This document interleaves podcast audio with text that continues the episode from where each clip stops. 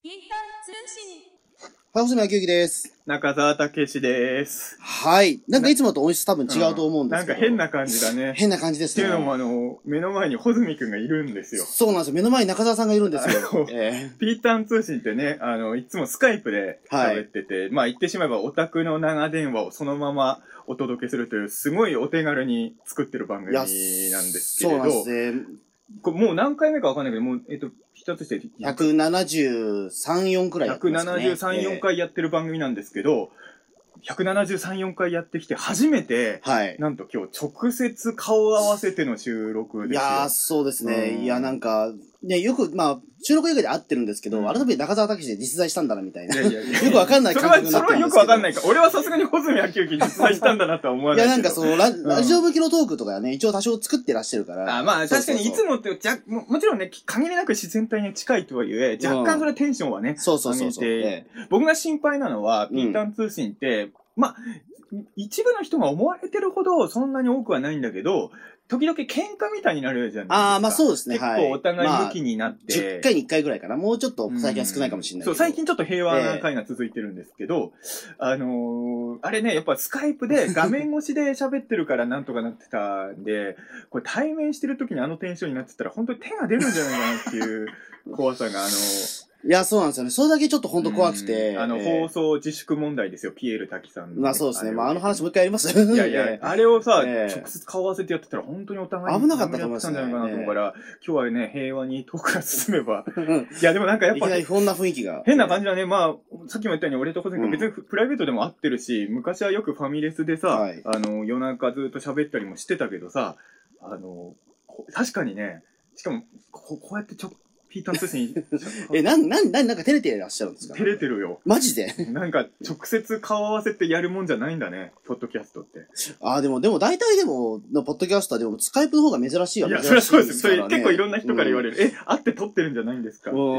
そうですよね。うん結構だってその、ポッドキャストとかいろいろ聞き込んでる方も、え、うん。っていうか、ね、その、対面したいんですか？聞かれることはあるけど、え、普通に聞いてるわかんないのか、音質とかでっていうのは思ってるうん、けどわかんない意外とわかんないんですよね、あれね。一個心配なのは、うん。結構ピーターン通信の中で僕らスカイプで収録してるから、うんお互いの顔も見れないから、はい。そのまあ、お互いの表情とかも見ずにやってるから、声と声がぶつかっちゃうこととかなんか相手の会話がまだうん終わってないのに会話入っちゃうみたいなちょっと聞き苦しいところがどうしても生まれちゃうのは、はい。スカイプでやってるからっていうことを僕ら何度も言ってるじゃないですか。うん、言ってます。今日直接会ってるから、はい。今日も同じような感じだったら今後あの言い訳一切使えなくなる ああ、そうか。えええー今日はだから本当にお互いの会話を潰さないようにね、えーやりたいなと。そうですね、はいという。ことで、なんで今日ね、そうですよ、このはい。170何回やってて初めて顔合わせて収録したわけで、実は今日ゲストの方をね、そうお呼びしてか。まして、まあ、過去はね、ゲストの方もスカイプ参加だったそうんでけど、ですすよね。え今回ちょっと、えーある人のご自宅をお借りしまして、はいでゲストの方を直接お呼びしまして、ありがとうございます、本当にえ。ー会場も貸していただいて。えどういうこと？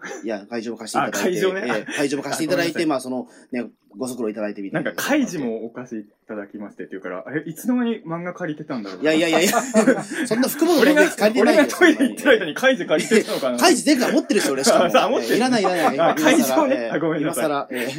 ということで、すみません、あの、はい。ゲストで、えー、来ていただきました、ホイップ坊やさんです。どうもよろしくお願いします。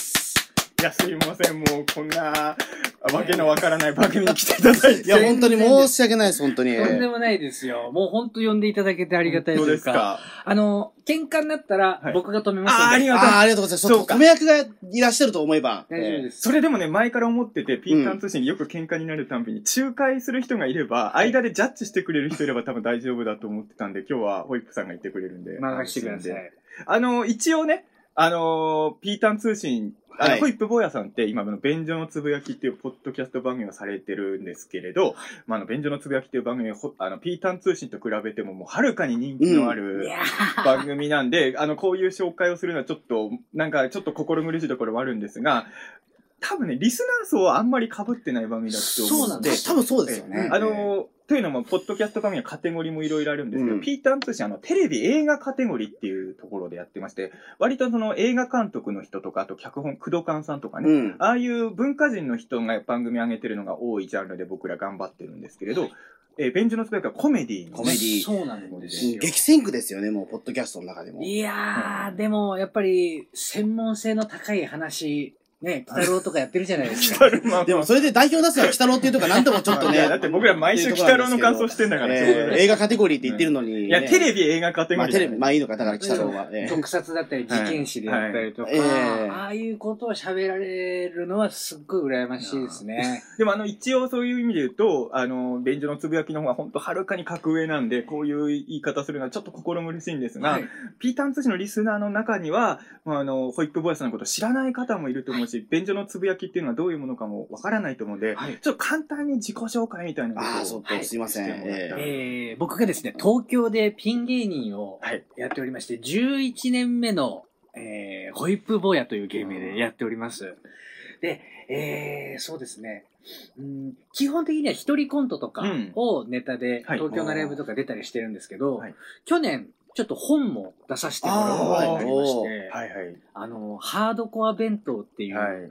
本なんですけれども、はいまああの、タッパーに白飯敷き詰めて、で、おかず一品ドーンって乗っけたようなお弁当をえ、え僕10年ぐらい食べ続けてるんですよ。うん。あ、10年以上やってんだすごいですね10年ぐらい、そうですね、19、あれ、トッ20プさん今おいくつですか？自分が今33なんですよ。ああ、なるほど。そっか。もうずーっとその食生活を続けてきてて、で、これを、あの、インスタグラムとかに上げ出したんですよ。はいはい。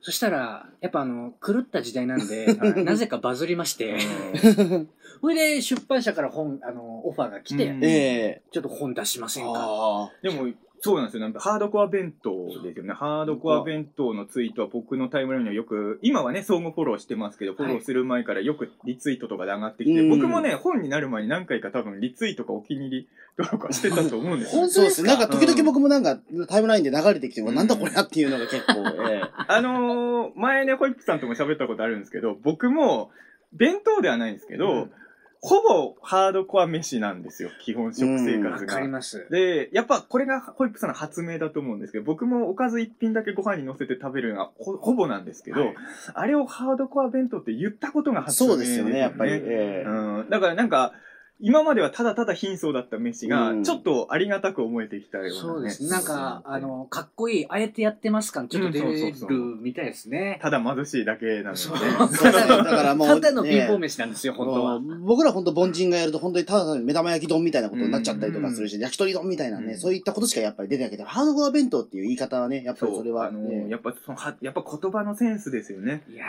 ありがたい。でもなんか、あの、もう僕の手を離れまして、はいえそうなんですか？あの、2017年の、はい今年流行ったハッシュタグ10選みたいなのおハッシュタグがはいはい。選ばれたりえ、マジっすか？えー、すごい。はいすげえ。で、はいまあそのハードコア弁当をはい。SNS とかではい他にも上げる人がいっぱい出てきたんですけど、はい。僕よりもいいねの数が多くなってたりして、もう本家を離れて、なんか、ーあれね、もし慎吾ママのオファーみたいな、ね。いや山寺宏一さんからも、山ちゃんじゃなくてね発祥の人は違うのに、みたいなね。う、そうそうそう。うんっていう本を出させてもらったりとか、あと、やっぱ、ポッドキャスト、便所のつぶやきというのに結構力入れてますね。あのー僕は、あの、ホイップさんと、えっ、と、去年ぐらいからですかね、結構、あの、仲良くさせてもらってて、あの、一緒に映画を見に行ったりとか、あと、つい最近だと一緒に恐竜博行ったりとか、ね。よく遊ぶようにありがたいことになって、もともとの出会いがあれですよね、あのーなんかあるお笑いライブがあって、で、そのライブで僕ちょっとスタ関係者としてその時いて、えっ、と、なんていうのあれ、CA 室？あの、ゴールデン街劇場そうそうそう。裏裏ですか？裏のなんかスタッフさんがいるあまあ音響室ね。音響室に僕がいて、そしたらホイップさんがなんかそのネタで使う音源みたいのを私に来て、その時僕が見た時に、あホイップさんだと思って、ホイップさんが音源渡して帰られる時に、戻られる時に、あの人ほハードコア弁当の人ですよね、みたいな話をその時いた人と喋ってたら、ホイップさんが戻ってこられて、中澤さんですよね、前から知ってます、みたいな感じで言って、あ、お互い知ってたんだと思って、しかも話聞いたらびっくりしたのが、うんホイップさんね、最近僕のこと知ったんじゃなくて、これはもう年季入ってる中澤ウォッチャーです。あの、ウォッチャーではないか。あの、知ったのは早いよ。ク イックジャパン時代から知ってるから。よく話題出しますよね、そのピーターン通信もクイだって、ックジャパン、ね。ホズミ君知らないでしょ？クイックジャパン時代はう。ん15歳ぐらいの時ですよ、僕。15歳でクイックジャャパン読んでたのがすごいですね。僕は、なんか、カルチャー感ちょっと出してたんですよね。センスありますね、みたいな感じで。まあ確かに。教室の後ろでクイックジャパンああー、いはいはいはいはい。あのね、今友達、一人もいないやつみたいな。今のクイックジャパンは割とそのテレビの人気者が表紙になってるから、ちょっと最近の若い人にはピンとこないかもしれないですけど、ホイップさんが15歳の頃、僕が、えあの頃高校か大学生ぐらいだったと思うんですけど、あの頃のクイックジャパンはもうサブカル誌でしたもんね。そうでしたね。鬼人大集合みたいな感じだったたすけん。さんとか載ってましたもんね。たすけさん。高円寺の無力無前寺とかで頑張ってる人が乗るような雑誌です。僕覚えてるのは、まだ東京ほとんど行ってない。まあその頃茨城、僕茨城の人間なんですけど、あの、東京なんてまだほとんど行ってない頃にクイックジャパンに、あの、ゴミ袋を、自宅のゴミをゴミ袋に入れて、毎月、えー売ってる人が、中野のタコシェっていうところで。もう、ずいぶんもうあれですよ。今、タコシさん僕の方置いてもらってますけど。えーそう同人誌ね、同人誌置いてもらって俺、るからタコシェってクイックジャパンで知ったの。あ、そうなんですか？だから俺、初めて中野行った時に、ここがあのゴミ袋売ってる店かと思って。そうだったな。タコシェってそういうお店だったんですか？そしたらもうゴミ袋売ってなかったんだけど。もう今全然だってもうね、そのサブカル本のもうね、殿堂みたいなやつだからあの、今もう。今みたいにね、ダウンタウンさんとか、うん。最一番新しいのは霜降り明星さんが表紙だったのかな、うんああいう人たちが表紙になる前のクイックジャパンは、あの、僕が乗ったりもしてたんですよ。うん 今とは全然違う。すごい時代ですね、そう思うとだって、水木しげる特集を一回クイックジャパンでやったんだけど、読者ページで次の時に、水木しげる先生はクイックジャパンで扱うにはメジャーすぎると思いまして、クレームが来て、そういう雑誌だったのよ、昔は。あだからあの、その頃を載ってたんだけど、まあ、穂積君も知らないように、穂積君と僕もそれなりに付き合い長いけど、10年以上ってあ。ことですね。10年、10年以上ですね。ただはいクイックジャパン載ってたのはもっと前なので、そうですよねその頃から知ってるっていうのは結構僕聞いてびっくり。あと、これもちょっと言っていいのかどうかわかんないですけど、はいあの、2チャンネルにああ、いや、実は僕も2チャンネルからなんですよ。嫌な、はい嫌な、嫌な実は、あの、はい、た。けし怪獣記の怪獣からなんですよ。僕あのー、本当にね、僕の黒歴史中の黒歴史なんですあの、けど。具体的に言うと本当にそうなんですよ。だから、あの僕中学生の頃から知あってその名前は知ってるんですよ。クイックジャパンで知っとけよ。いや、いやでも僕、クイックジャパン読んでる子供じゃなかったから。ええいや、あのね、あれなんですよね、僕、大学生の時だったんですよ。2チャンネルはいはい。で頑張ってた頃。今思うと頑張らない方が良かったんですけど、固定版でね、中澤さん結構書き込みされてた結構ね、んですよ。自分の名前そのまま使ってたんですよね。うんで、あの、僕は、これ今でもそうなんですけど、名前、名なしで人の悪口とか書くのが本当嫌なんで、うんもう名前出して言えよっていう、これは今でも思ってるんですけど、うんただ、あの、名前出しても悪口は言わない方がいいっていうのが今の僕の教訓。あの頃は、大学生の頃の僕は自分の名前を出して、いろんな作品に文句言ったり、著名人の方々に喧嘩売ったりとかしてて、まあ、典型的な嵐ですよね。すごいや、すごいね、あれは。戦闘的ですね。あの頃はね、やっぱ若い頃ってとんがって、無駄なとんがりでしたよ。だからあのーなんかセーラームーンで盛り上がってるスレッドに行って、うんセーラームーンなんか見てる日もあったらゴジラ見ろみたいなう、ん最低のオタク。そうそうい。や、いや今めっちゃ、めちゃめちゃ記憶が蘇ってきた。そういうスタイルでしたわ。そうそうそう。いや僕もだからその時2チャンネルでずっといたような子お子様だったんで、うん見ないであの、だからその時、なんだこの中澤ってやつ、キモいなと思ってましたけど、ずっと。ええどのスレッドにもいる。そうそうそうそう。いや、これね、あれなんですよ。あの、僕が大学生の頃、ちょうどあの、電車男のブームの頃で、あの、ドリームを見ちゃったんですよ。あの、2チャンネルで話題になれば、世に出れると思っちゃったんですよ。これ間違った、あの、思いだったんですけど、あの頃は、俺、第二の電車男になりたいと思って、あー。2ちゃんでいろんなことを自分の名前を残してたんですけどうん、本当にあれはね、消したい過去ですね。まあねいやーすごいなーでもその、でも、ほず、ほずみくんもね、ん？あの、自分の名前出さずに、今は仕事で付き合ってる人の悪口にちゃん書いてたから、俺はそっちのクズだと思う。俺は自分の名前出して文句言ってたけど、ほずみくんは自分の名前隠して悪口書いてたからね。しかも今その人と仕事してますから、いや、ね。仕事してるし、結構お世話になっちゃってはいるんですけど、ええ告白はしたんですか？昔あ一応、一応ししてます。はい。ええしてるし、あと、ちゃんと、あの、出版社にも当初書きましたってことは言ったんで、あええちゃんと、あの2、二チャンネル書くだけじゃダメだと思って、ちゃんと自分の名前で出しましたよっていうことは。なるほど。ええまあでも、本当僕ね、あの、2ちゃん書いてた頃って何年前ぐらいだろうもう15、6年以上前、もっと前かもしれない。ここだったら通じると思う。ネオ麦茶前後ぐらいですかはいはいはいはいはえい。あの頃です。そうですよね。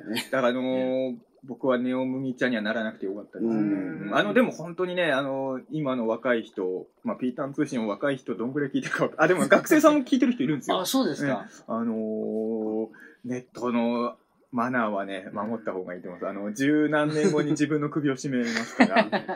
でも、うん。もう、まだ出てきます？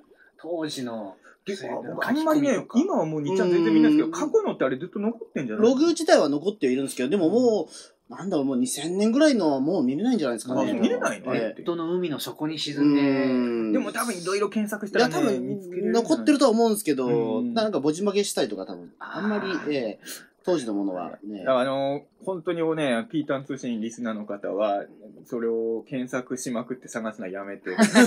あの絶対やってるやついますええ本当やめて今、今ここでカタカタやってるあれ、あれあるじゃないですか、あの、の、なんか、な自分の名前 Google に入れると、うんはい。かあの、検索ワードみたいので、はい。例えば、まあ、僕、ホイップ坊やさん調べたことないんでわかんないですけど、あ、あホイップ坊やさん前調べたかな？でも、ホイップ坊やポッドキャストとか、うんそういう感じになるじゃないですか。あの、ビートたけし映画とかになる。はいはいはい。中澤たけし何々もいろいろ気にしてたんですけど、はい何年前だろう ?7、8年前ぐらいに中澤たけしってやると、関連ワードの中に2ちゃんがあった時があって、すげえ嫌だったんですよ。冷やせてますね。で、今はないんで、ピーターン通信聞いてる方、くれぐれもそのワードでは、これあの、振りじゃないんで、ええ中澤たけし、かわいいとかで検索してください。何が出てくるんだろうな、それ。ええぬ塗り替えていくスタイルねで。中澤たけし素敵とかね。1万人ぐらい中澤武史可愛いでやったら、うんもうそうあ、そうです。可愛いそしたらもう今、歴通信リスナー全員が今。中澤たけし可愛いで検索してる人も全員ピーター通信のリスナーなんで、ピーター通信のリスナーでお願い。だって他のもので僕知った人は絶対可愛いだ検索しないんで、あの、可愛くないんでね、僕ね。あの、ぜひ、ちょっと、いや、その辺も知ってたんですいね。や、だから、でも、もう当時から、はいもう動く待ち合わせ場所をやってたじゃないですか。そうねやってました。はい。僕、神奈川出身なんですけど、はい東京にはやばい人がいるなって思うのと同時に、その行動力とかに対する嫉妬みたいなのがああり、俺はできないっていうことの悔しさ。で、お笑い、2チャンネルのお笑い版とかで、大暴れしてみて、みんなやってることは同じなんだな。俺は本名でやる度胸はないい。やでもこのスタンスは俺は違うと思う、みたいな、そうですね。苦し紛れの言い訳を自分にして。一つぐらい僕、にっちゃんでいいこと書いてないですか？一個でもいいから、当時見てて。心に残ったいいこと。一個覚えてるのが、はいはい。これを覚えてるから中澤さんと繋がったんですよ。あのね、うんな、なんかの、今のテレビ番組について中澤さんがちょっと批評していて、お2チャンネルのあるスレッドで、はい。何のスレッドか忘れましたけどね、今はグルメ番組が多くて、物を食べているシーンを恥ずかしげもなく映しているが、僕は下品だと思うと。うん。例えば性欲、うん。性的なこと、性的な欲望をうん。人前で披露するのは恥ずかしいことだとされているのに、食欲は容認されているのはおかしいはずだっていう書き込み見て、あなかなかいい その視点はなかったわ。ー確かに。嫌いだけどな。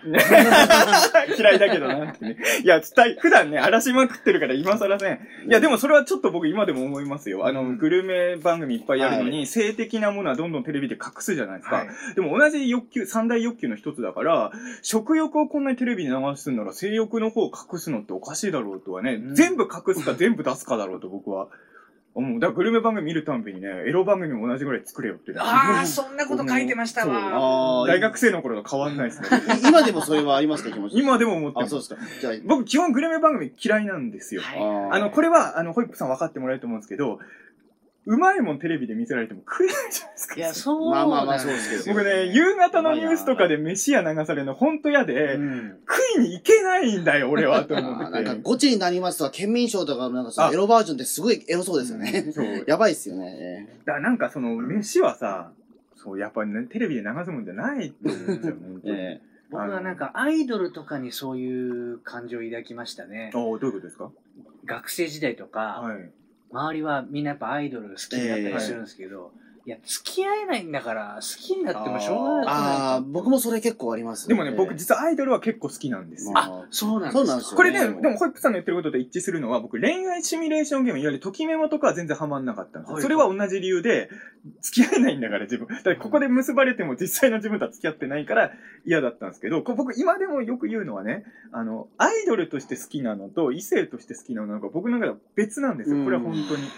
だ例えばあの、AKB の総選挙みたいなのあるじゃないですか。はい異性として好きなアイドルのメンバーには多分票入れてないんだと思うんですよあなんかアイドルとして好きな子に、まだそこは僕の中では線引きがね。まあでも、アイドル好きの人そう言いますよね。もうんう、別に性的な目で応援してないと。まあそれはちょっと僕嘘くさいなと思うときどうどうなんですかね、まあ自己投影でいうわけじゃないんですよね、ああいうのって。なんていうか、こう、うん穂積くんはね、はいあの、セーラームーンに出てきた、セーラービーナスに、ビーナスだってビーナスですよ。セーラーービーナスになりたい人なんですよ。うん、なりたいですあね、。青ですか？えっ、と、あ黄色です。ええあはいあリーダーですよ、あの、セーラー、黄色は二人いるんだよね。あ、まあ、ムムーンとね、えそういうことですけど。まあでもあれは言ってしまうと、その憧れですよいや、だから一緒一緒。ええ。だから、あの、男の子でも今は多分プリキュアになりたい子とかいると思うんですけど。アイドルは僕からすると芸人さんの憧れてる人とかと一緒で、あ。あのー嘘じゃないですか、アイドルって。はい。なんかそのフィクション上に理想のキャラクターを作り上げてる、その行為が面白いと。だから僕あの、芸能週刊誌とかでプライベート晒すのとかすごい嫌いで、あそんなとこいらんよと思って、作ってる部分しか俺、あの、彼女とかだったらあ。ね、ええむしろ、もう、もう別れちゃいましたけど、俺の元カノとかを文春は晴れようと思って。そのやばいところに突っ込んプでプライベートな付き合いない人の裏なんて知ってもしょうがないと僕は思っちゃうから。た。ロックスターとかを見る感情と一緒ですよね。あ、でも一緒だと思います。だから変な話、僕アイドルも好きだけど、あの、やっぱ同じめ土壌でみんな見てるから、一番好きなのはやっぱたけしさんとかになっちゃう。はいだから僕の中ではその AKB の推しメンとたけしさんが同じステージにいるんですよ。そこで戦ってるから、たけしさんが AKB の総選挙出たら僕はたけしさんにいっぱい票を 入れてんじゃない CD100 枚ぐらい買って CD100 枚北野武に入れますよ。投票頑張って入れますけど。すごいなまあね。そんな感じなんですけど、ちょっとそんな感じになってこの進み方、やっぱね、この話をしなきゃいけないと思うんですけど、はいあ、まずその前に、はい。僕とホイップさんは結構もう、まあ一緒に遊んだりしてるんですけど、実はホズミ君とホイップさんも今日が、今日は初対初初対面なんですよ。初めて初対面なんですね初対面なんですよ。いや、確かその、えっ、と、ゴールデン街劇場でその多分中澤さんとホイップさんが多分初めて会った時、実は多分近くに俺もいたと思うんですよ。うんあただ僕なんかちょっと別な作業やってたから、多分そこでちゃんとご挨拶できなかったんだと思うんですよね。あ、タートルカンパニーのライブでしたそうですね。そうそうそう秀丸さんがやってたね。タートルの方いっぱいいらっしゃいましたからね。そうですね。確か僕はそれは多分見れてないので、ちょっとすぐ帰っちゃったんだと思うんですけど、うんえで、その後も僕とホイップさんが遊び行くときは基本ホズミがいなかったので、えそうそうそう。はいええそうだからあの、大体僕とホズミ君は、鬼太郎のイベントとか一緒に行く。あ鬼太郎とか怪獣ですね。でも、鬼太郎の時にホイップさん誘うのもちょっと、あの、ウルトラマンのイベントとかに、僕、だから、中澤穂積って基本オタク友達なんですよ。ええで、僕、ベンチのつぶやき聞いててもうプロフェッショナルだなと思ったんですけど、誰でも聞けるトークじゃないですか。うん誰が聞いてもわかるような。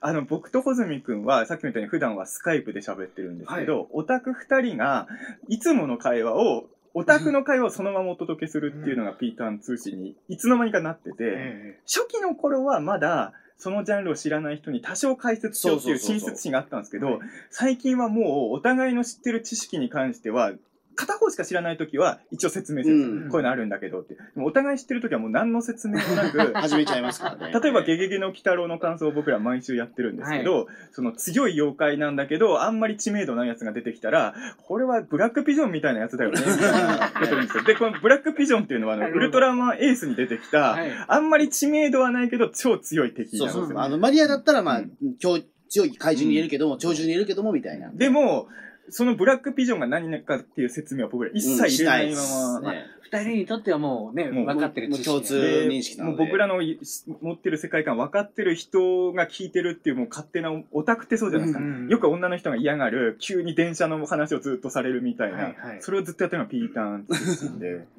でもまあうんブラ、ブラックピジョンじゃないとこのニュアンスは説明できないっていう時ありますからね。そうなんですよね。ええそこはまあ、そう。それで一番ひどいのが、ピーターン通信の中でも問題作となる回があって、はいあの、古畑任三郎ってドラマあるじゃないですか。うん僕大好きなんですけど、古畑任三郎にキャスティングされそうな怪獣を考えるっていう回があって、これ1時間ぐらい喋ったよね。1時間ぐらいできましたね。あのーこれが、なんていうか、古畑ってバトルもんじゃないから、うんここで言いたいことっていうのは、そのタレントの格があるじゃないですか。はい。古畑任三郎に出れるクラスの芸能人、あの、役者さんっているじゃないですか。木村拓哉さんとかね。このクラスじゃないと出れないっていそうう。でも意外と一般的な知名度はないかもしれないけど、業界で評価が高いから出てる人とかもいてうんそういうのを考えた上に、じゃあそれを怪獣で当てはめると、どの辺の怪獣までが古畑に出れるんだろうかっていう話を 延々してて、面白いですね。この回は、怪獣だけ詳しい人が聞いても意味わかんないし、古畑だけ詳しい人があの、聞いても意味二わかんない。つは、ちゃんと分かってないと分からないんですよ。こんな不親切なラジオないなと。だいぶ検索結果絞られるそうですねそうですよ。なんか、ややっぱね、そういうのもあって、あとまあ、僕はね、基本あの、作家業みたいなことが、一応本業なんです。まあ、その、テレビとかも、オカルト扱った番組とかたまに出させてもらうんですけど、はいで、穂積君も基本ライターでやってて、いさいイベントとか出るようになったのは割と最近なんですよ。はいええだから別に喋りのプロ二人でやってるわけでもないから、あの、僕ももちろん時々聞いてたんですけど、今回ホイップさんがゲストで来てくれるってことで、改めてちょっとお気に入りのベンジのつぶやき会とか聞き返してたら、なんて聞きやすいトークなんだろうと思っ なんか恥ずかしい。て。いやもう、プロフェッショナルだなと思っいて。や、でも、僕はお二人は相当でも達者な方だなと。本当ですか？まあ僕がい何を言ってんだいやいやホイップさんは言えますよ、言えますよ。それこそ中澤さんは、はい。だってもう若い頃からね、結構メディアに出られてるから、うん離れがすごいし、うん空気も読めるし、今だってね、はい。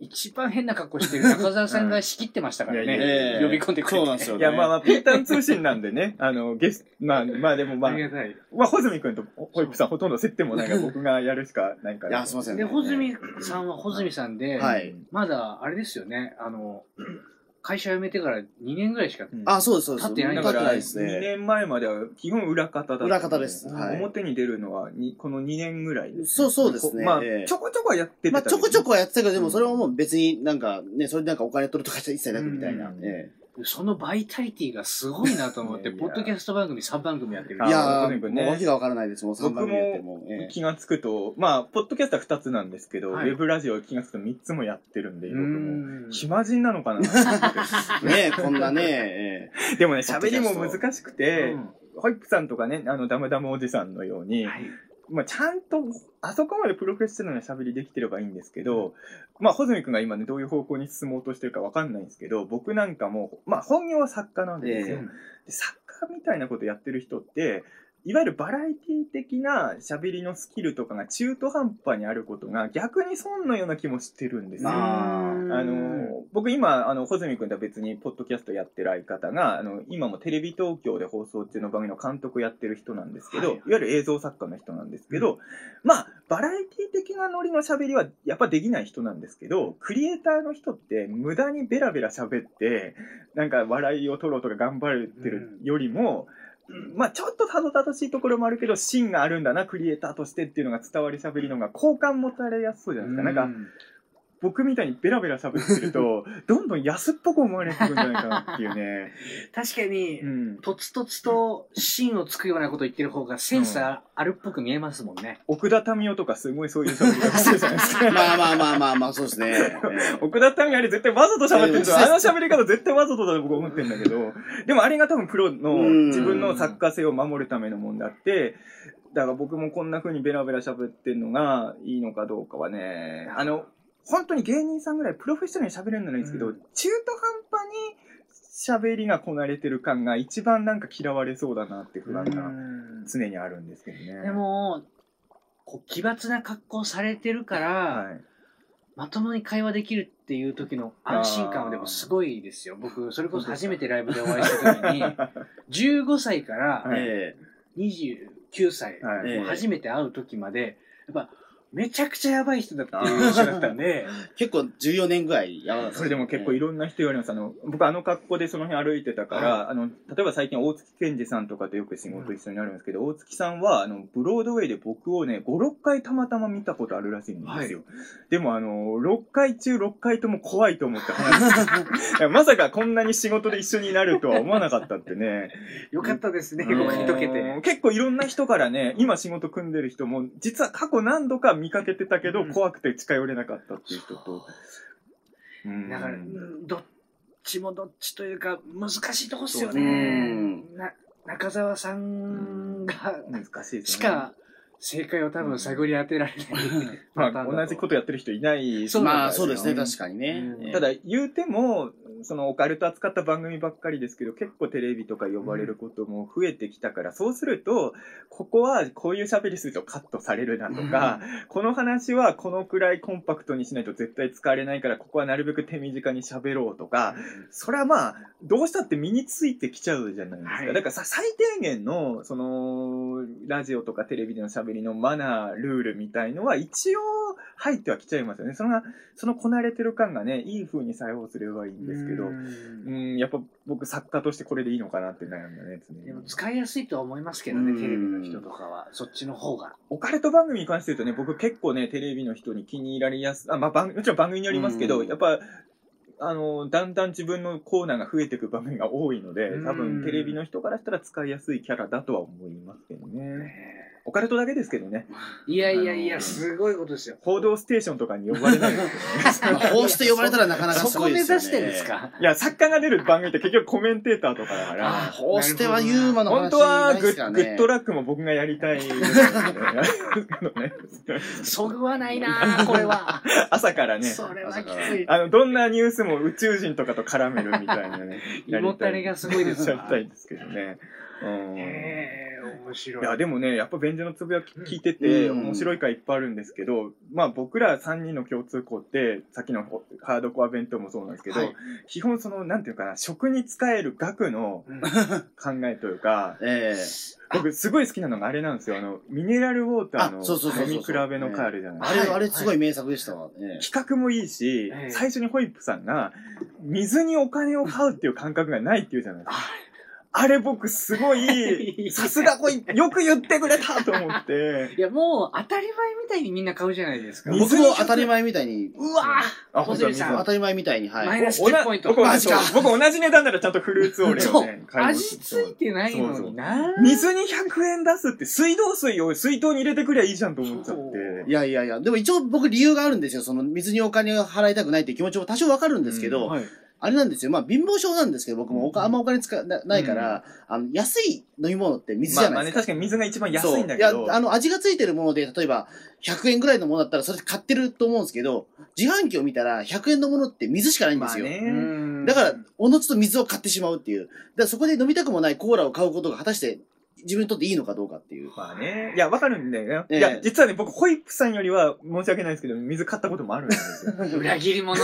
やっぱ、ホゼン君と同じ理由で、ですよね。やっぱりそこそうですよね。10円安いから水そうは。そうそうそう。ええただ、水はやっぱり50円ぐらいで売るべきですよ。そう、そう。10円しか変いや、まあわらない。確かにね、。それは思います。これどっちちも貧乏発想なんですけど、10円で変わるんなら、ちょっとやっぱり無理してでも味ついてるもん。だから最近あれですよ。だから、色はしとか色、あの、味付けてますもんね。だから。そうねあちょっとそうそうそうそう。だからヨーグルト味とか出してるじゃないですか。かでも、あれはでも、またそれで10円プラスされるじゃないですか。あれは意味ないなと思っちゃうんですよ。あれを値段が100円でやしてくれるんだったら、俺はすごい、な、いろは染めるんですけど、あれをだって普通のジュース感覚で扱ってしまったら、ちょっと本末転倒な気がしてしまって。いや、でも本当にね、中澤穂積ですら、この水にお金を使ってるこの現在に、はい。あの、ホイップさんが水にお金を払いたくないっていううん。言ってるのを聞いたとき、僕は、もうやっぱハードコア弁当で名を成し遂げた人だけあって、やっぱ僕らの上をやっぱこの、ピーターン通信もね、散々貧しいメニューの話してるんですけど、はい。やっぱその世界のちょっ、とそうですもうね。一一個上の、え僕らのピーターン通信でよく話題にしたのが、花丸うどんについて、ええ。花丸うどんのは、あの、天ぷら定期券っていうのが。ある間だけ僕らよく買えええ。そうそう、毎日のように通って。あのー、なんか、え一品。そう、あそうです天ぷら何でも乗せれる、乗せられるやつそれがあれば。で、あの、花丸うどんもね、今値上がりだいぶしちゃって、うんだいぶって言っても世間から見たらそんなことないんですけど、僕が初めて花丸うどん行った時は、かけ塩が100円だったんです。うん。マクドナルドとか行くよりもよっぽどリーズナブルだし、天かすかけ放題だし、もうあの僕、天か、まあ今はさすがにもうこの年になると落ち着きましたけど、若い頃は花丸うどん行って、天かすと揚げ玉を無料だから無駄にかけまくって、食うたんびにお腹痛くなったんですよ。油でギリギリになっちゃうんですよね。かけすぎる。でも100円でお腹いっぱいになってやろうと思って、そういう話をピータンでもようしてるんですけど、えやっぱりホイップさんはその上をね、言ってますよね。いやー、なんかね、食にあんまり金をかけることがないですね、うん文化が。僕らは言ってしまうと結構耳っちいと思うんですよ。だから言ってしまうとやってることが。だからその無料の揚げ玉だったらいくらでもかけようみたいなところに耳っちいけど、ホイップさんの場合は潔いんですよ、すごい。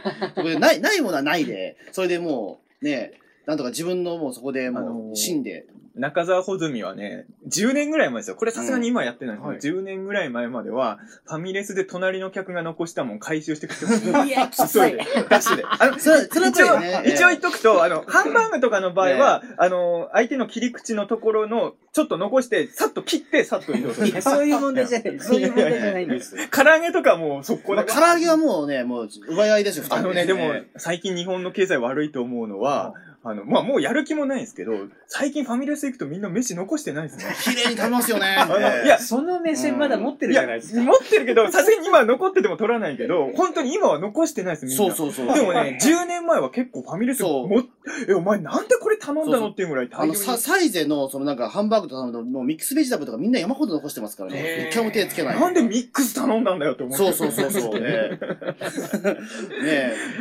一番衝撃的だったのは、バーミヤンで北京ダック残してるやついて、頼むねよいや、それはもう本当にねう、ん信じられないですよね。慌てて回収しましたけどね。回収？って。えでもそうなんですよ。それが中澤穂積スタイルだったんですけど、すごいっすねホイップさんだったらそもそも行かないですもんね、ファミレス僕行かないそうですよねそうですよねやっぱり食わないから。うんいや多分、食に興味がないのって、あー味音痴なんです興よ味ないんですか？僕あんまないっすね。でも、ハードコア弁当って、はい。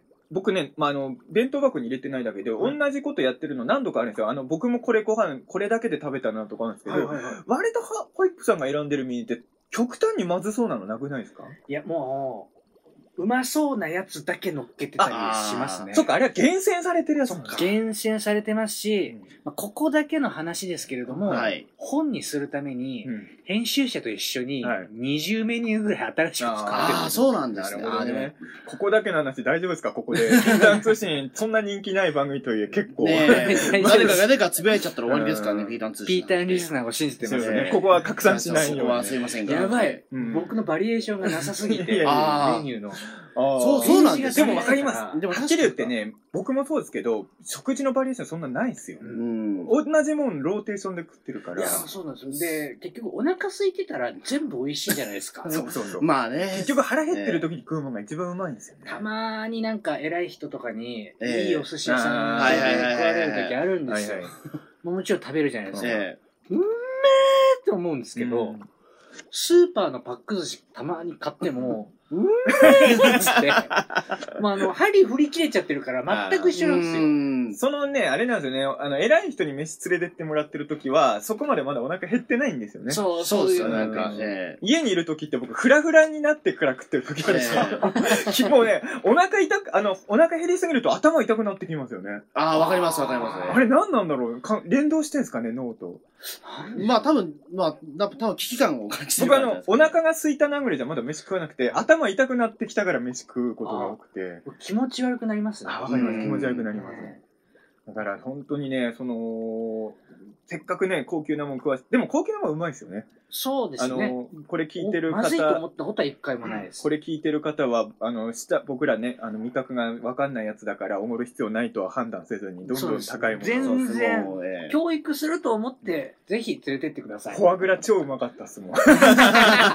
いいの食ってるないや、自分の、自分のお金じゃないですよ。はいやっぱ、あの、映画の仕事とかすると、はい打ち合わせのところって、無駄にいいとこ行くとき多くないですか、ええいなんかや映画の打ち合わせに行ったことああ、そうかそうか。僕は仕事的に映画の打ち合わせとか、はい。あと作家さん同士のなんかやった時に、僕だけだったら多分連れていかないんでしょうけど、3人ぐらい作家がいて、1人売れっ子がいると多分その人のためにやたらいい曲があったりとかが。そこランクに合わせ そう。るわけですね。僕ランクに合わせずに、うん、行く時があって、そういう時に、だからフォアグラとかもいろんなた、あの、もったいないなと思ったら、一回フォアグラの最強漬けを食べたことがあってフォアグラの最強漬け？フォアグラはね、最強漬けにしない方がいいっていや、そりゃそうですよね。なんで一回つけちゃうんだっていう感じ無駄なことしてると思って。そのままで食べさせてくれよ素っていう材で美味しそうなのに。やっぱ金持ちはいろいろ試すんですよ、無駄にね。ああ、そう創作料理的なやつなんですね。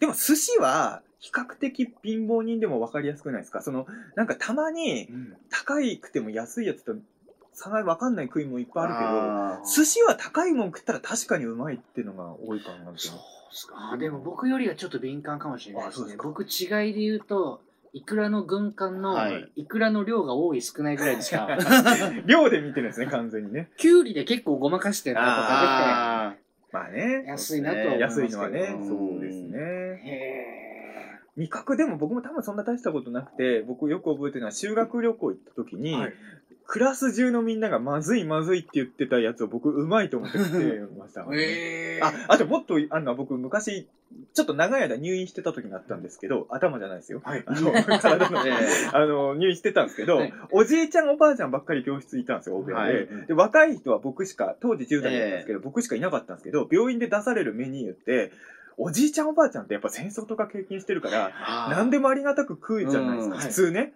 おじいちゃんおばあちゃんがうまくねえなっつっての僕、うめえって言ってましたよ だから、相当俺の舌やばいのかな疑惑はね、ありますけどね。僕もね、今、アマゾンではい10キロの無洗米を毎回買う。はいはい。あ、僕もでも一人暮らししたからそれでした、やっぱり。まあ10キロ単位で買いますよね、やっぱり。ええで、10キロで2500円ぐらいで。そうそうそんぐらいするんですよめちゃくちゃ安いんですよ。いや、でも全然美味しいですよね、あれ。そうなんです。あの、でも、レビュー見ると、はい星1.5ぐらいで、うんなかなかの低評価だなと。もう、もう、量お腹膨らませたいだけで買ってるって感じなんですそうかね。なんかあれなんですよ。なんか中になんかちょっと、米がなんかちょっと割れてたりして、うんあの結構ムラができちゃうんですよ。うんでも、ムラなんてねって話なんですよね。そう、ムラなんて関係い。ないし、だって、ね、普通に炊けば美味しいじゃんっていう。わかります、こえれ。え全然気にしないですね。うんまずいと思っえたことどんだけ普段そんな美味しい米食ってんだっていう。そうですね。え二人で未だにご飯行ったりするんあ、です今、今、今、今、ただまあ、基本はファミレスとか。うんそうですねあただね、二人の食生活っていうか、まあ、収入状況お互い良くなったんだなと思うのもファミレスであ、昔はファミレス行くと、山盛りポテトフライだけ頼んで、あとはドリンクバーで粘るみたいな、二人だったんで、です隙を見て隣の、うんまあそうですね。10年前はそうでしたね。えあとなんかそのガストとかだと280円ぐらいのなんかサイドメニューがあって、うんえー、とフィッシュポテトがねあのそうそうそう今なくなっちゃったんですけど、それだけ頼んでだから要は500円以内で昔は収めてたんですけど最近普通にどっちもハンバーグとか頼んでるからお互いちょっと収入上がったんじゃないいいですねえいや、そうですね。ちょっとやっぱりね、うん。羨ましい。10年以上前からうんやってきて、ようやく、ようやく、どっちも上ががってきたのかな、えファミレス行くとでも分かります？あの格差というかはい。お互いにお互いの懐事情聞かないじゃないですか、うんもう例えば5人ぐらいで行った時に、まあ、芸人さんとかで1人だけドリンクバー頼んでなかったりするとああうん。あ秀丸さん苦労してるんだな。具体的な名前を出すな。ー名前、名前。具体的な名前が。ドリン。クバー頼んでるんで僕だけいいですって秀丸さん言った時に頑張って秀丸さんって思いまカツカツだよ、あの人。いやでもやっぱ芸人さんとかで苦労してるからそうですね。でも僕そういう人が好きで、はいなんていうのかなそのドリンクバーを頼むかどうか悩んだことがない人とは、僕コミュニケーション難しいですねええドリンクバーつけるかどうかって結構悩むし悩みますね。別になくてもいいんだけど、難しいもんで5人ぐらいで行くとみんながドリンクバーって言うと自分だけいいですっていうのは結構勇気がまあそうですよね。まあい。るんですよ大体100ちょっちょっとですかね、うんドリンクバーなんて。だからみんなつけてる時に僕だけいいですっていうのがね、うん結構僕もだから本当はドリンクバーつけたくないのにやっぱみんなの同調圧力に負けて頼んじゃったことあるんで、でもなんか気使わせちゃいますからね、周りにも。そうなんですあそうなんですよねいや、俺が出すから、中澤ドリンクバーなっちゃいそうじゃないですか。それも申し訳ないし、うん。でも秀丸さんがドリンクバーつけなかった時は誰も出すからって みんな貧しい。本当にだから飲みたくないんだろうなと思ったのか。ええ。誰か出してあげればいいのにと思うんですよね。その時はね本当に。いい人ですけどね、うん。秀丸さん。助けられるほどみんな余裕がないっていう。そう、多分ねみんなそんな裕福ではない。自分の分が限界だったのかなって。なんか戦争みたいですよね、本当に。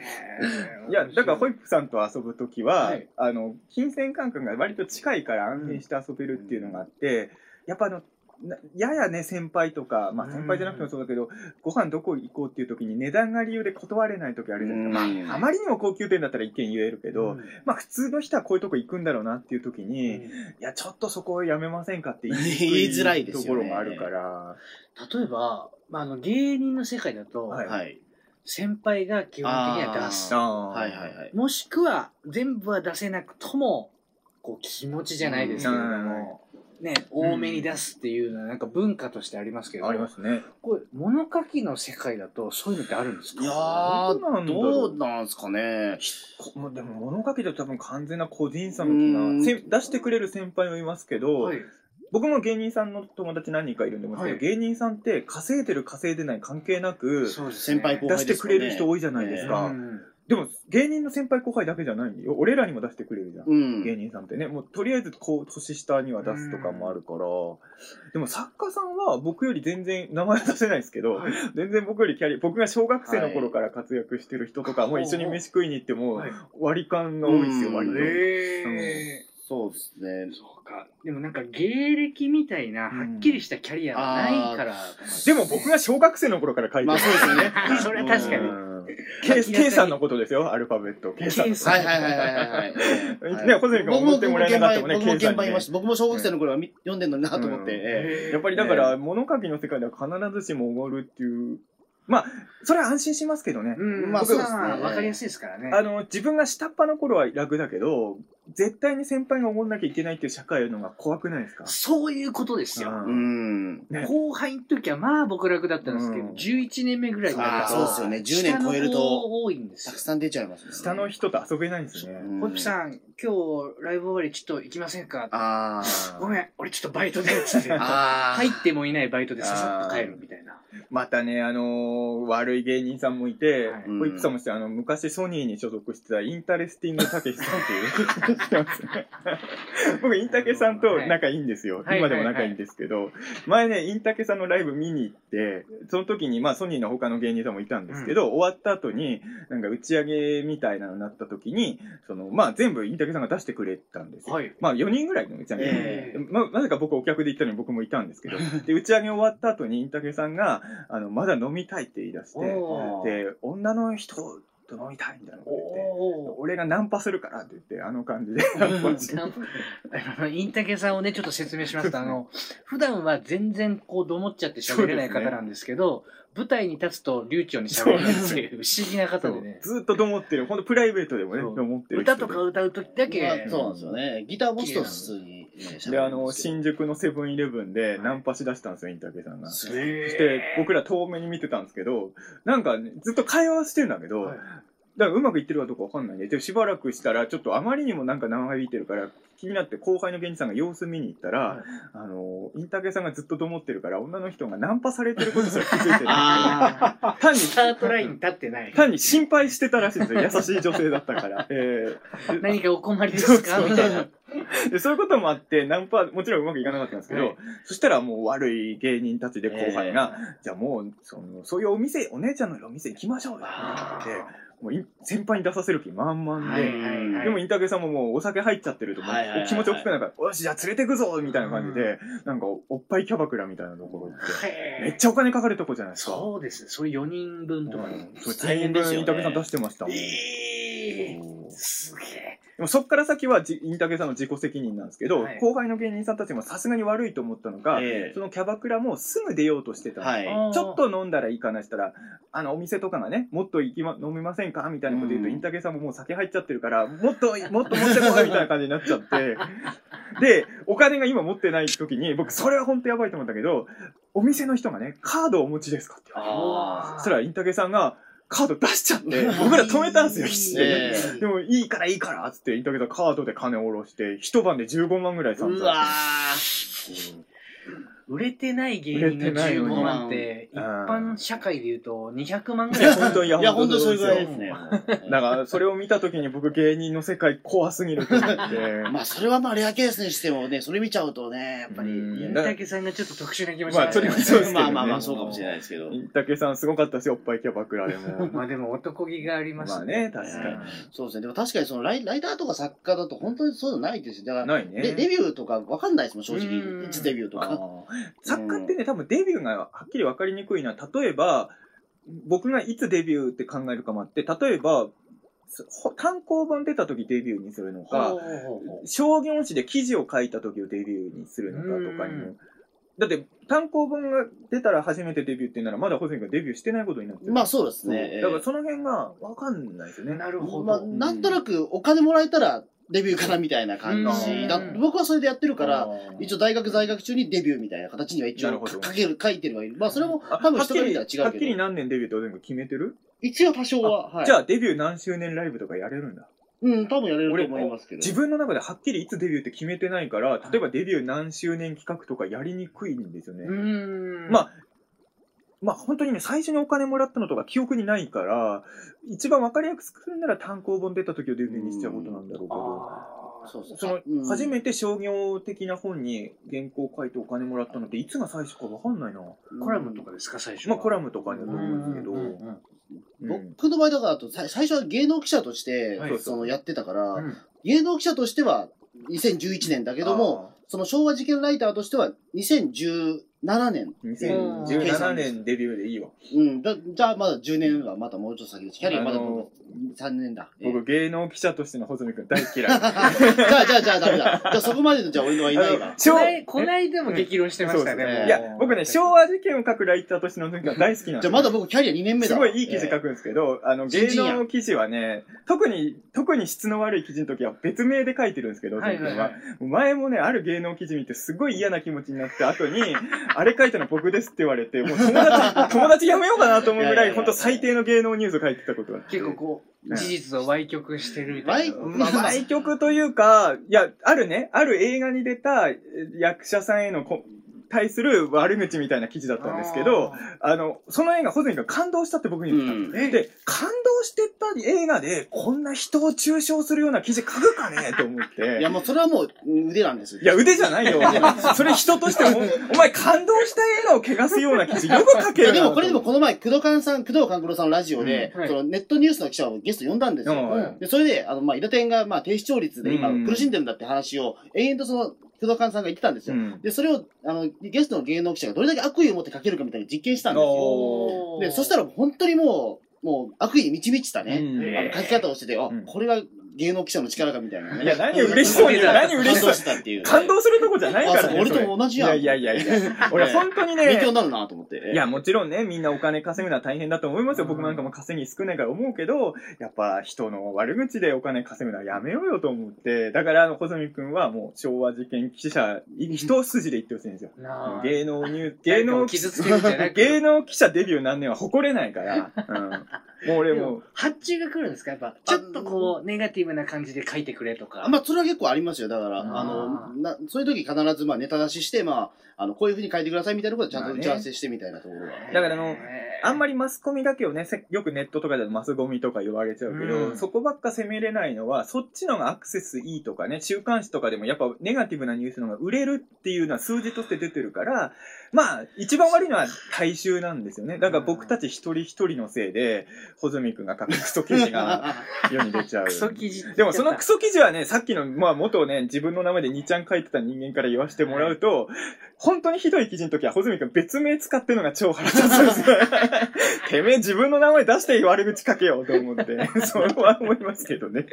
いや、難しいとこだな。難しい問題ですけどね。怖い。うんまあ、そうですね。まあ、ちょっと、まあ、それはもうそろそろね、うんまあ、そろそろあれかなとはそう、もう思ってますけど。卒業してえ、えまっとうな。下積みはもう結構できたので。もう、ホズミ君は自分の一番得意なスタイルを、そう、うんあのーホイップさんどのくらいご存知かわかんないけど、ホズミ君は今の昭和のね、はい。あの、まあ、珍しい事件というか、めったにその振り返り番組とかでも特集されないような記事事件をめちゃくちゃ詳細にはい。調べてて、それの記事は面白いんですよ。あの、同人誌とかで出してるうんあそうそうですねはいやつとかですよね。うんすごいですよね。あのそんなこうニッチなところに活路を見出すのが、それも好きなんだろうし。コンビニに売ってる、あの、500円ぐらいで売ってるはい昭和事件の本とかよりは全然面白いんじゃないかなと思うんで。それっていつから興味持つようになるんですか？でもこれはでも本当な、なんていうか、こういうふうにやるとは思ってなくて、子供の頃から、その新聞とか読むの好きで、うん。その三面記事とか好きだったんですよ。それスクラップしてて、で、あと昔の昭和時代のものとか好きだったんで、はい。あの昔のもう新聞記事を読んでるのはもうそんなのオンパレードなわけですよ、なんかうん。変な事件の。うん。でそれをなんか集めてたら、まあ、あの、なんか、えっ、と、そのネットのその記事の、まあ、その、えっ、と、まあ、ざ芸能記者みたいな仕事したら、まあ、それがなんかいろいろネタとしてあるので、じゃあそれやったら意外、あ、これ面白いじゃんってことになって、今、その事件史になったっていうか、すごいな。結構だから前からやってるもんね。だから一応前からやってるのに。自分が記憶してる限りでは初めて穂積君がそういうネタを世に出したのは4年前ぐらいかな。あの、ん記事にはしてないけど、結構最近。まあ、まあまあ、それも最近か。うん4年か5年前ぐらいには僕と穂積君がね、あの、まだポッドキャストとかやる前に、ニコ生をよくやってたんですよ。はいはいはい。毎回8時間ぐらいやってたんですけど、ええうんうん8時間ずっとやっぱスカイプで喋ってたんですけど、すごい。北郎2時間半とかもすごいですけど。8時間いつもね、スカイプ。そうですね。一回12時間やりましたよね。あ、1回12時間や一回った。12時間やった。えその時に、穂積君が調べてきた昭和の面白事件とベスト3みたいなのをあーやったな確かええやって、あの時の1位で俺覚えてるよ。何でした覚えてる？自分で何昭和の事件をもう何百何千と調べてきた穂積君が一番この事件が、あれ何のランキングだったの？好き？おも面白いと思った。確か面白いだと思います。あんだけ何百個も事件調べてきた穂積が一番面白いと思ったのは弁当、あバリケーあ、ド事件です。今ホイップさんにちょっと紹介してあげてください。あのー当バリケード事件。まああのま昭和の事件を知りべつく調べ尽くした男が一番面白いと思ったこれは面白いですよ。あの、はいえっと、1970年代に、はいあの、まあ、東京都中野区、まあ、この近くですよ、うんうんの、今でもある高校なんですけど、そこで、あの、急に、あの、バリケード事件が起こったんですよ。おあの、いわゆるバリケードっていうのは、まあ、その、えっ、と、まあ、学級崩壊ですね。言ってしまうと、うんうんうん昔の金八先生みたいに、その机に、まあ、その、たくさん積んで、あの、先生たちが入ってこれない籠城したっていう事件なんですけど、はいはい。で、これのきっかけが、いわゆる弁当のつまみ食いなんですよ。弁当のつまみ食いでバリケードまで発展する。そうなんですよ。あの、ある、ある日、その、えっ、と、まあ、ちょっとやんちゃな少年の A 君っていうのがいて、はいで、B 君が、まあ、ちょっと、いじ弱弱い者で、それでまあ、その A 君の、あその B 君の弁当を A 君がちょっと拾ったら、それでまあ、B 君の親友の C 君っていうのがいて、うん C 君と A 君が喧嘩になったんですよ。なるほど。お前、あいつの弁当取ってやるなよ。そうそうそうそうはい。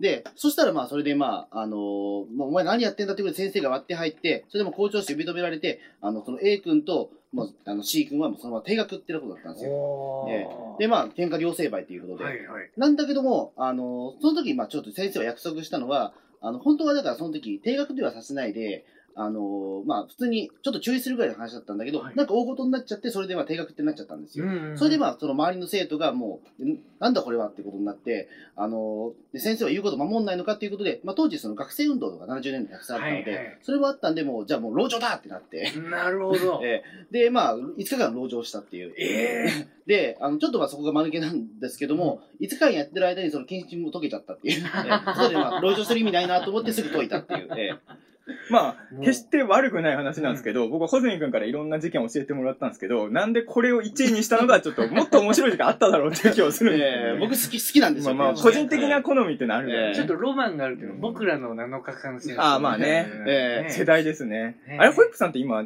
えっ、と、33です。ってことは何年生まれ？86年生まれで、86年穂積さんの僕1が、個下です。そうなんですよ。えー僕85年なんで。穂積君より1個下なんですね。そうですねうん。僕じゃあ僕81年なんで。はい。まあ、同世代というのはちょっとひ、はでもほぼ同世代です、ね。まあ、ほぼ同世代だと思います。多分子供の頃見てたテレビ番組とかは比較的近いと思います。ホイップさんっていわゆるオタク的な、はい例えばアニメとか特撮とかそういうのは通らずに生きてきた人なんですか？僕は漫画が大好きな少年でした、がガロとかですか？いや、ガロってそんな、えーガロなんてだって子供でもないでしょ、ガロ好きな、ま、漫画雑誌、ガロですねないでしょ。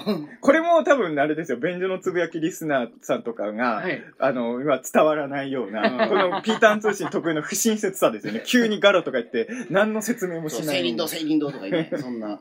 でもあの、10代の後半は、はいやっぱクイックジャパンとか読んでるようなやつだからそうですよ。ね。あのそう考えると割と一緒かも。くちょっとそういうところに行こうともありましたけど、クイックジャパン最初に手出したきっかけは何だったんですか僕は15歳ぐらいまでは、はい全然テレビも詳しくないし、うんお笑いとかも見てなかったんですけど、えー深夜番組をはいテレビで見るようになったら、はい。もうこんなに面白い世界があるのかと。深夜番組面白い。仮面天使ロゼッタとかあの辺。それは特撮だし。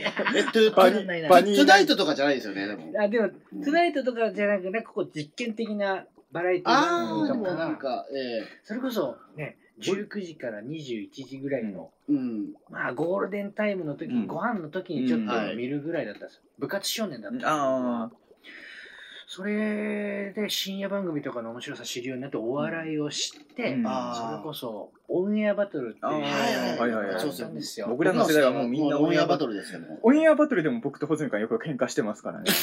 いまだにっていうか。未だにね未だにね。あのー、ラーメンズ派の中澤武史とお、鉄トモ派の穂積昭之はいで、どっちのが面白いかを未だにそれを未だに決着つけてないんですけおしゃれですね、中澤さん、ラーメンズ。え、そうっすかいや、だからラーメンズの好きっていう人はちょっとやっぱり僕は苦手意識なんでよ。いや、鉄トモさん面白いけど、一番ではないんじゃないそれも失礼な言い方かもしれないけど。でも、別さんともだってね、あの、オンエア回数確かにトップじゃないですか。ラーメンズより多いんじゃなまあまあまあうん。まあまあもちろんね、いろんな、あの、オンエアバトルはやっぱりスターがたくさんね、そうですね。出されましたからね。え、ホホイップさんは誰を応援してたんですか？僕は、えー当時で言うと、スピードワゴン。さんあそうですね、か面、白かったスピードワゴンさんはそうですね。えー、あと誰だろうな。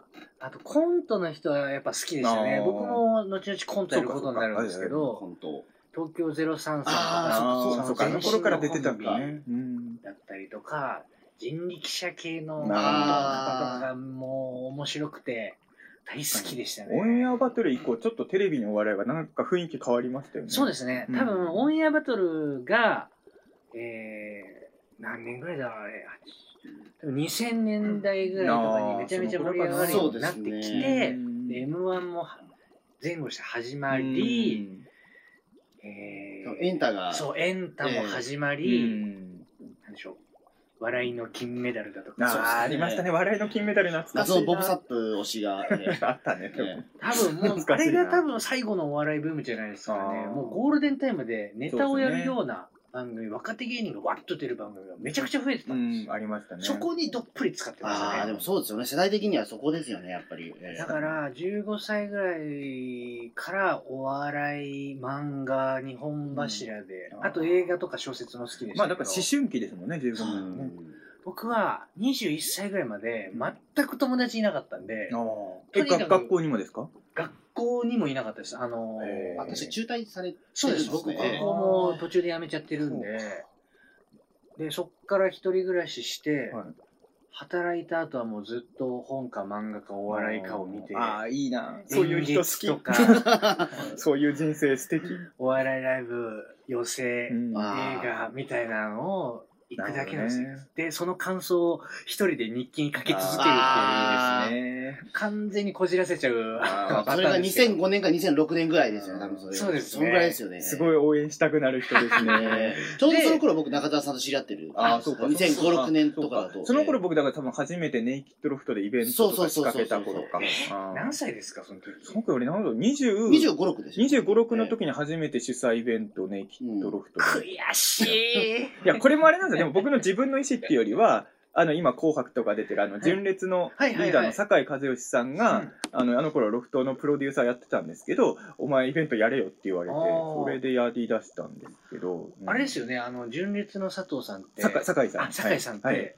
あの、穂積さんはとい。中澤さんが、うん。伊藤聖子さんの番組にあ殴り込みに行った時の、ああの、お前ら行けっていう。ケツをした人ですよね。ケツをしただけですけどね、まあ責任は一切取ってくれないね。あれ、あのーかっこいいっすね、でも。一回ピーターンズでも話したこと多分あるんですけど、あの、伊藤聖子さんと倉本あ。光。さんが、えあの頃、ショー、なんだろう、ショールームかなんか、そうですね、ネットで配信すえーる、ニコ生ではなかったんですなんかそう、えー今はあんまり、ユーストリームかな？あユーストだ、そう、ユースト、ユースト。ユーストえーユーストリユームの配信番組をやるって言ってて、で、面白いことできる人誰でも募集みたいにやってて、うんそれを酒井さんが、お前らここに行くしかないぞって言われて、僕ちょっと荷が重いと思ったんだけど、いや、行くんだって言って、ここで行かないと自分が変えられないみたいなこと言って行って、多分ね、僕、まあもちろんね、僕失敗も多いから、滑った思い出いっぱいあるけど、僕のこの38年で、一番滑ったのがその時。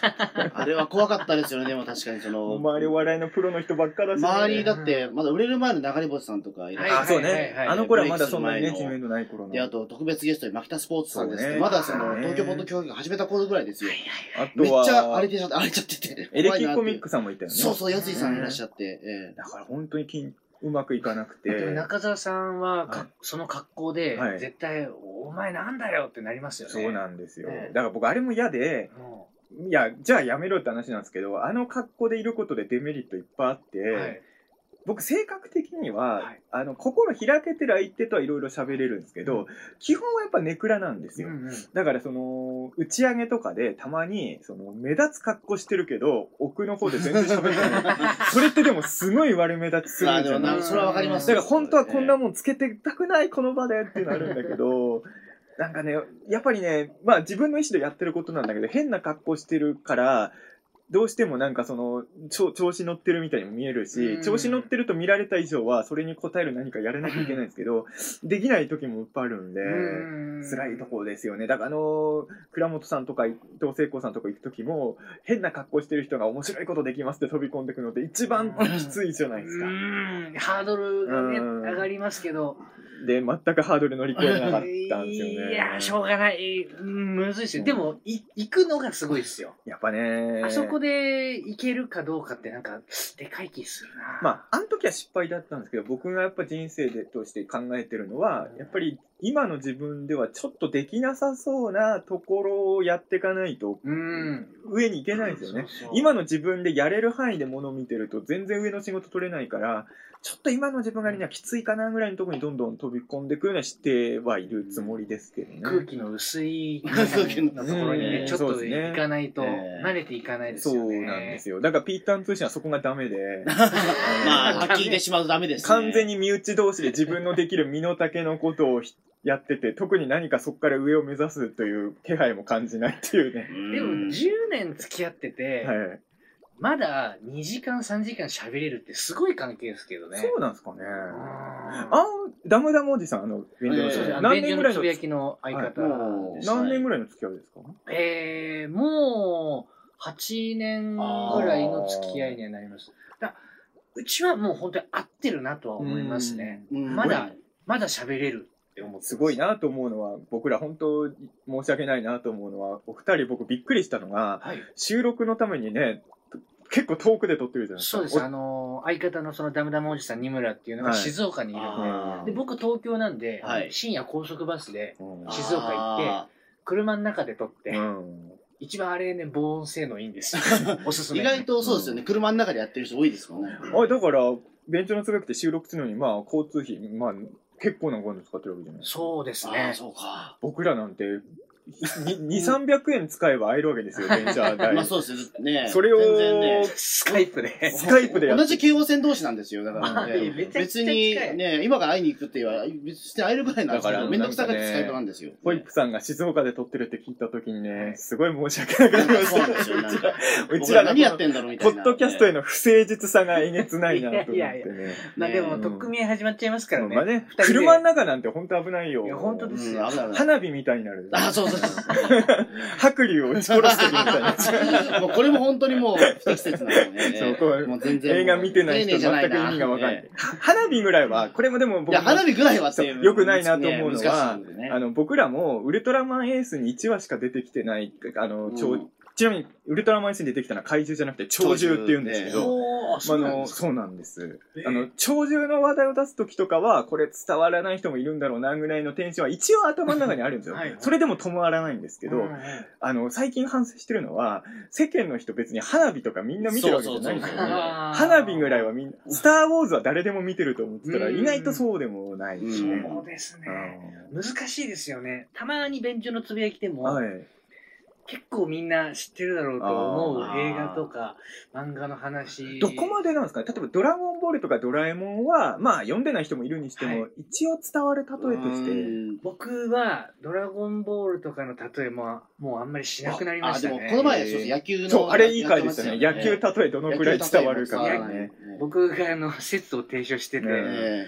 あの20代30まあ男性だったら野球の例え伝わるけど、うん10代20代今のうん。はい。子らは野球中継もテレビでやってえる。そうですよね。ええゲッツーって言われても分かんないんじゃない？あ、ちなみに僕もわかんないです。マジ？え？えいや嘘僕本当野球ダメなんですよ。ええあそうてか、スポーツ全般、ほとんどわかんない。あの、す相撲と駅伝以外見ないんですけど。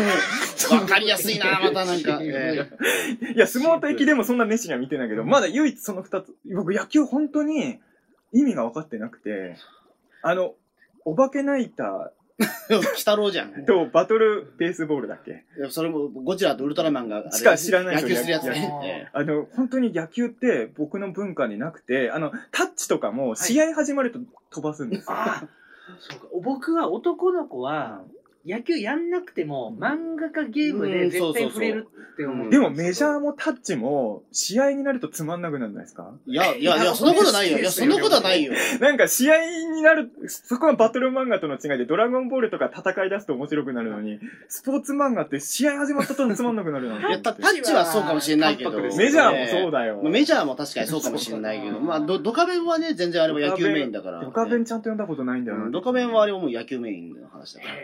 野球本当に通ってなくて、わかんないんです。あの、なんていうんですか、その、だから、たまにちょっとだけチラチラ見たときに、なんでこれで点取られたかわかんなくなる時とか、なんかあれですよね、一つのホームベースに二人人いちゃいけないんですよね。うん、まあそうですけど。それ最近知ったんですけど。すごいレベルだ最近知ったんですけど、それも。ーそうだから僕よく言うのが、はいあの、イチローが野球やってるとこ見たことなくて、あそれすごいですよね。動いてるイチロー、古畑でしか見たことないんですよ。はい古畑任三郎ベースイチローは見てるから。すいや、ごいでもそれでもないですよね。だからあんまり。野球してるイチローより人殺してるイチローのが知ってるんですよね。国名誉賞なのに。いや、でもみんなよくスポーツ見て、オリンピックとかって楽しいんですか、ホイップさん。いや、僕は全然見てない方です。あの、僕も新聞で、うんああ、誰々が金メダル取ったなとかうんを頭に入れるぐらいで、僕それもないけど。あ、でもここで言うと、穂積君はあオリンピックもうチケット取ってます。もうすごい楽しみなんですよ。ええあの、でも僕も、僕もそのスポーツ興味はないないんですよ。でも、イラテンも毎週見てるじゃないあの、だから、オリンピックっていう文化そのものが好きなんですよ。だから、あの言ってしまうと僕、お祭り好きなところはあるので、あの、なんか、なんかお祭りだったら行っちゃうんですよ、なんか。そこになんか交わりたいみたいなちょっと気持ちがあるから。だからハロウィンも僕、比較的行っちゃうんですよ。これは本当にえもう、えこれ収録してるのが10月今うん28日28なんですよね、配信してる頃はもう終わってるでしょうけど、こ小泉君ね、渋谷のハロウィン行くんですよ。本当にこれが嫌で、お前絶対そこ行っちゃいけないやつだから、って思っていやたそんなこと楽しいんですよね。みんな行っていいいやいやいや、もう渋谷のハロウィン行くやつみんな嫌いです。これは、これに関しては穂積君が嫌いとかじゃなくて、もう渋谷のハロウィン行ってるやつは全員いや、だから、くまなくいや、嫌いです。だから、優勝だから怒ってるのは、だから、あの車を横転した人とかでしょだっていやいや、別にそういうわけじゃない。車を横転させてるやつはもちろん問題ないですけど、別にみんな車を横転させてるわけじゃないし、どんだけ車あるんだって話じゃないですか、そんななんで行くんですか、渋谷に。え、面白いからって。な面白さを説明してよい。や、だから、あの、いろんな、やっぱり、ね、仮装してる人がやっぱりたくさんいるっていうでもさ、渋谷コまでミケ会場じゃないんですよ。いやいやいや、なんかその、やっぱりね、あの、すごいし、あの、なんか堅苦しいことを言うかもしれないですけど、はいハロウィンのパレードいっぱいあって、僕はハロウィン全否定ではないんですよ。てか、むしろハロウィン自体は全然好きなんですけど、うん渋谷のハロウィンって、どっちかっていうと、来るなよって思ってる人の方が多いのに行っちゃってるわけじゃないですか。うんだって、この間もとあの渋谷駅とかやったら、もうすでに警戒が始まってて、トイレとかでここで着替えるのとか。なんか、みんなが歓迎してないのにうん来るのってなんか、あれですよ、だからセーラームーンのスレでゴジラ見ろって言ってるやつと一緒ですよ。まあそうですね。1だ時間前になんかね、なんだからその話聞いたような、あれいるなどっか、どっかいるだからあれ三人の中にあれなんかね心覚えが。いや、でもね、本当にね、まあ、あと、ほずみ僕はね、ほずみと十何年の付き合いだからはい思うんですけど、お、お前は、いや、だからさっきのホイップさんみたいに、はいまあ、穂積から読んでなかったかもしれないけど、一人でクイックジャパンとか読んでるような男なんですよ。本来、いる場所は。お前のいる場所は、自分の部屋の隅っこでクイックジャパン読むことなんだよと思ってて、渋谷で若者と一緒に浮かれてんじゃねえよと思って。モテようとするな。そうそうそうそう。お前、いつの間にそっちのパリピフィールドに行こうとしてるんだよと思っいやいやいやいて。で、最近、あの、ホゼミがちょっと格好つけて茶髪とかにもしだしてるから。もともと、いや、でもさ、数年前から茶髪はしたんですけど。いや今日ええびっくりしましたよ、穂積さん。俺、あの、ツイッターとかでよく見てたかはいら、あの、黒マスクとかしてはいはいはいええ結構異形の方かなと思ってたはら、すっごいかっこいいんですよ。いやいや最初黒マスクつけてるのも自分の髭を見られるのがあ、恥ずかしいからそうそうそう。美意ダメなんですよ識のためでしたからね。えええ、ヒゲなんか濃くないじゃなあ、いですか。まあ、ヒゲでも、まあ、ちょ、ちょっと今日は、の、ね、初めての方お会いするから、ちょっと完全に沿ってきたんですよ。ええ。ホイップさんに会うために。そうそうどんなマナーなんですか？ええ。俺女じゃないんですよ。いやいや、なんか、うん。初めてな、ヒーボーボーだと嫌だなっていうのがあって。ええ。いや、でもね、うんあのーやっぱりね、まあこれはちょっと僕とホゼミ君の付き合いがあるからだと思うんですけど、うやっぱ十何年付き合ってきて、昔からそうだったらもうそういう人だと思うんですけど、ここ数年急になんかそっちに寄ろうとしてきてるから、お前そっちのフィールドの人間じゃないじゃんと思って、あ、だから、それじゃあは、もし渋谷行くんなら、はいあの、会う人会う人にブラックピジョンの解説してよ。だったら許すよ。まあ、それぐらいはす渋谷るかもしれの。渋谷のええ若者たちにブラックピジョンの魅力を伝える旅に出るなら俺は許すよ。まあまあ、すまあ、ブラック、まあ、まあ、それをやらないなら俺はい穂積君が渋谷のハロウィン行くのは許さないね。や、まあまあまあ。どんな立場なんですか、中澤さん。まあでもこれは多分いつか言おうとは思ってたけど、だからあれなんですよ。これ、あの、茶髪にしたるとか、そういったなんかお祭りとか行くのって、やっぱり昭和の事件とかやっぱり研究始めてからなんですよ。うんあの、やっぱ昔のことを扱うんだったら今のこともちゃんと知らないなというの、がそれはわかるよ。だからえ取材で行くんならえまだわからるよ。かそもそも取材ですよ行ったじゃん、もう行ったじゃん、去年。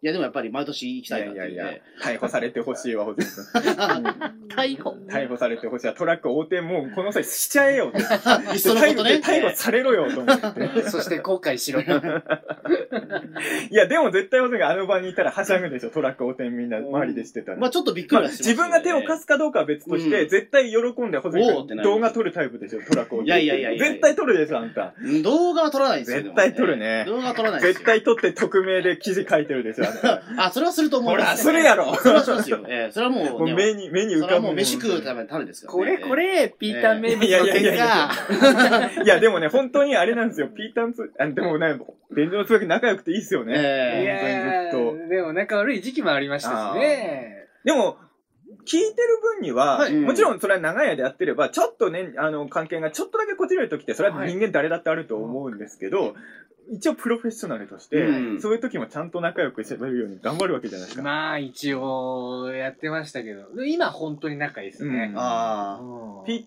僕らも仲いいんですよ。そうです仲いい、いね。やいやいやいやいや仲いいんですけど、あ。はい。あの、時々ほんとガチトーンはでいぶつかっちゃう時はあって、いやいや今日、今日の渋谷のハロウィンはまだ全然平和ですよ。まあそうですねからあの、やっぱあの、ピエール滝さん問題 それ聞こう。絶対聞こ本当に二人ピリついてますかうらね。ん、なんであんなにピリついてたのかね。こいつら本当友達なのかなって思って。今思うとね。え まあでもそんなもんじゃないですか。あの、うんおまあ女性はあんまわかんないけど、男友達の人って結構え喧嘩したそうなんですよ。だから、時々怖いみたいな話も聞くんですけど、まあ、多分女性の方が多いのかな、そういう反応するのがまあ。え、みんなが喧嘩、あの、みホホイップさん、今、今は友達をいられます、結構。結構今何人かいます？そのそう友達いない時代もあったと思うんですけど。います、います。喧嘩しますよね。そうですね。それはダメだよっていうのは言ったりします。あうん、ホイップさんの正義感が。ああ、まあそうですねあ。言ったり、僕も言われたり。個人的な質問なんですけど、はいもうもうやらないと思うけど、はいホイップさんと一緒に飯食いに行ったりたまにするじゃないですか。はい僕が隣のお客のハンバーグを取ってきたらどうしますか、それはホイホイップ正義感は、ホイップジャスティスは発動しますか？うーん、中澤さんだったら許しちゃうあかじゃあもう、もう、もうちょっとね、中田さんも頑張んないと。もういや、取らないですけどね。な。この人に何を言うのもなんか野暮な気がしちゃって。あでも僕もね、ホジミ君覚えてるかどうかわかんないけど、はい最初にそれやるときは聞いたのよ。あ、うん。あの、隣の人の取っても大丈夫って。僕はもう二千じゃ、あ、いいんじゃないですか。そうそう一応、あの、人と一緒にいるときは、だ誰と一緒に行ったときもやってたわけじゃなくて、はい。あの、一人でいる時か、あの、隣の人のとっても大丈夫な相手といる時だけやってた。わかりますわかります相手にはそれは合わせる。そこのマナー、すごいそうそう。グッドだと思いそう、ます、ね。大事ですよね。ととりあえず共犯者はとりあえず集めておこうみたいな。いや、そういうつもりはないですけど。いや、一応その時にいる、その場の TPO に合わせようっていう意識はね、ね。ねありますからね。中澤さんの中ではね、もう、これはグレーな行為だけど、うんそう嫌がる人もいるっていうのはそうそう分かってる一応隣の人の取っちゃ嫌がだろうなって人もいるだろうから。ええ友達はもう一人ぐらいいたと思うけど、それはドン引きしてましたね、確かに。あの時そうだっけ、ええちょっと、あ、まあそういう時もあったかもしれないね。ま あでも食べ物もったいないですからね。そうだって捨てられちゃうからね。んだからそこら辺はね、ちょっと食べ物ですよね。そうね、ちょっとその辺はね、どっちが正義かわかんないですよね。まあまあ分からない。だって何が悪いか説明できないですもんね、地。球単位で考えたら正義ですからそうね。残さないようにしてるのは。ということで、あの、はい、もう1時間結構17分30秒ですか、あの、ええピータン通信は割と長い番組で、はい。僕ら毎週ゲゲゲの鬼太郎の感想を、うんあれ30分アニメじゃないですか。あれ、はいオープニングエンディングでいくと実質19分のアニメなんですけど、はいはい。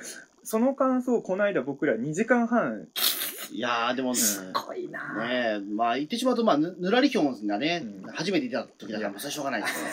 しょうがないってでもね、多分分かんないですよね。いや、ぬら僕りひょんは分かります。あ、ぬらりひょんが後、頭部めっちゃ長い。初めてロッ今やってる鬼太郎第6シリーズなんですけど、はい初めて第6シリーズにぬらりひょん出て、もう僕ら熱くなっちゃって、当然のように感想も2時間半になってしまう。妖怪のボスですもんね。そうですね。ぬらりひょんのね、手間多分、累計して多分10分ぐらいしかなかったんですけど、その回に。10分もなかったの。そうそうそう。えでも、それ以外の鬼太郎も、基本鬼太郎が、の感想会僕ら毎週全話やってるんですよ、今のところ。はいはい。毎回2時間ぐらいは鬼太郎の感想を喋ってるんで。すごいですね。え間違いなく、鬼太郎に関してはナンバーワンポッドキャストーあ、ポッドキャストではそうですね。まあそうですね。ポッドキャストでは他にやってる人いないですか？らね、ポッド分ね、キャストね僕らほどの人はいないとまず、思いますよ。ポッドキャストの世界で鬼太郎の感想需要ないですからね。ええ僕らが好きでやってるだけなんで。いや、だから、ピータンとして基本長い回が多いですけど、便所のつぶやきさんって普段、長くても40分ぐらいですよですよねね。いや、40分えー、30分きっかりですね。ああ、ええそれより短いことはちょっとありますけど。じゃあ、こんなに長く喋りに付き合わされるのは、3本分ですよ、だって。いや、だから、えだいぶスローペースで僕も喋らせてすいません体力を温存して。あ、すいません。実はね、あのー、ホイップさんにはね、せっかく今日お越しいただいたんで、今日2本撮りをしようと思ってるので、はいもう1本お付き合いさせていた。大丈夫ですお付き合いください申し訳ないです全然大丈夫です2本目は1人ゲストが増えます。どんな豪華ゲストが来てくれるのか、ちょっとリスナーの皆様には楽しみ。やっぱね、ホイップさんね、まあ、人気ポッドキャスターですからね。やめてくれそんなそことないのですよそのホイップさんの次に来るゲストもやっぱね、すごい人にいやー違いない誰が来るんだろうからね。皆さん楽しみにしていただければと思います。じゃあ、とりあえず1本目はこんな感じで。はいありがとうございましたはありがとうございました。ました。